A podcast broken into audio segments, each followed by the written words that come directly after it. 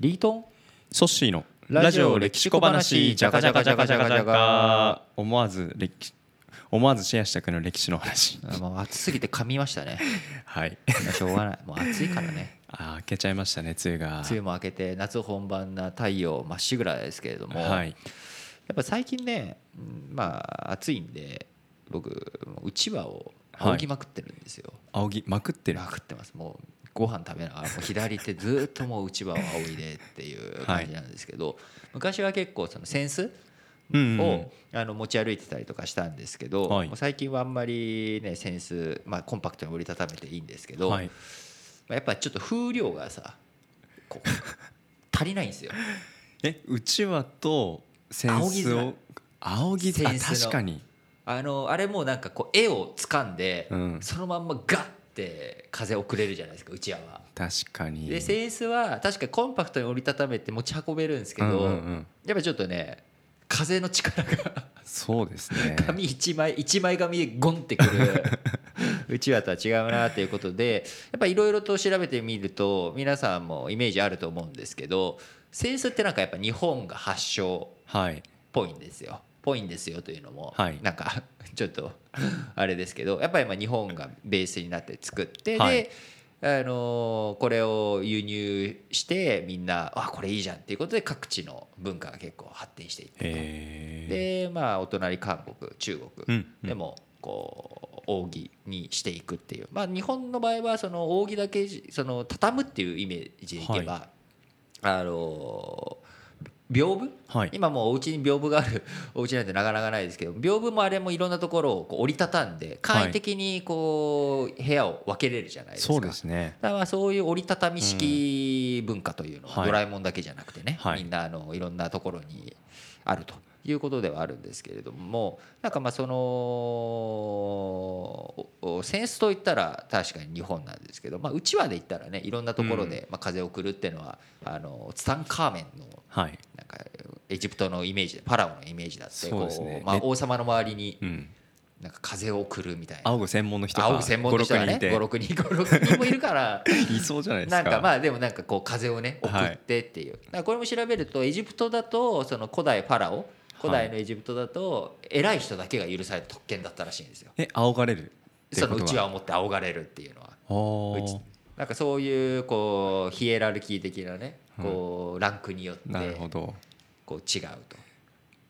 でもこのセンスってなんかまあ日本だとこう能とかうん狂言とかそういったところでも結構センス使ったりとか、まあ、あはいと僕らはセンス持ってる人がいてもなんか特にびっくりしないじゃないですか。しないですあしなんか暑いっすねっていうので仰いでって、あおしゃれですねみたといかなおしゃれなそセのンスだった柄らがねねとかなんかなんかどこで買ったんですかとかってあると思うんですけどヨーロッパ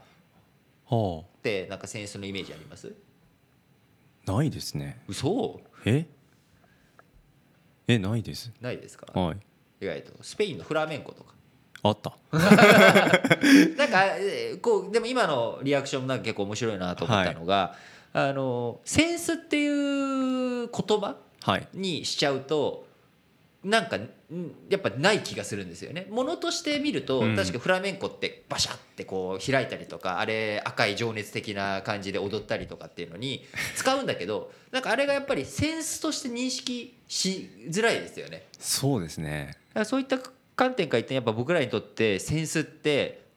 日本とか東洋のものっていう意識がうんやっぱすごく強いんだなっていうのを今ソッシーのリアクションでも ねなんかすごいめっちゃセンス使ってるやんってそうそうそうそう思いました今今ねあるスペインのはいこ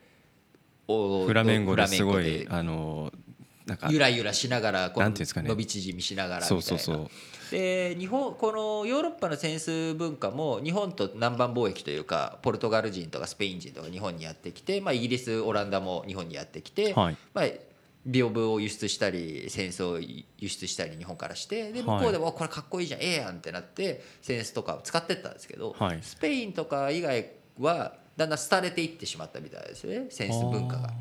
でももちろん先生あるんですけどね、はいだからそのフフラメンゴに活用したりとかっていうところではスペインの方がうん根強く残っていきと、あのフラメンコで使われてるセンスは日本から行ったセンスなってことなんでがすかベースになってあがベースなんですベーねスになってあのソッシーが使っているマイクははいどこで作ったかは知らないですけど日はい本で作ったとしてもはいもともとはどっかで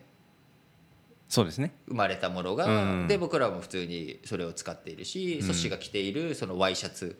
そうですねもいろんなところからうん波及してっていうことなのでまあその最終的にそれが根強いってどうなってくるかっていうのはその各お土地柄うんあるわけですけれども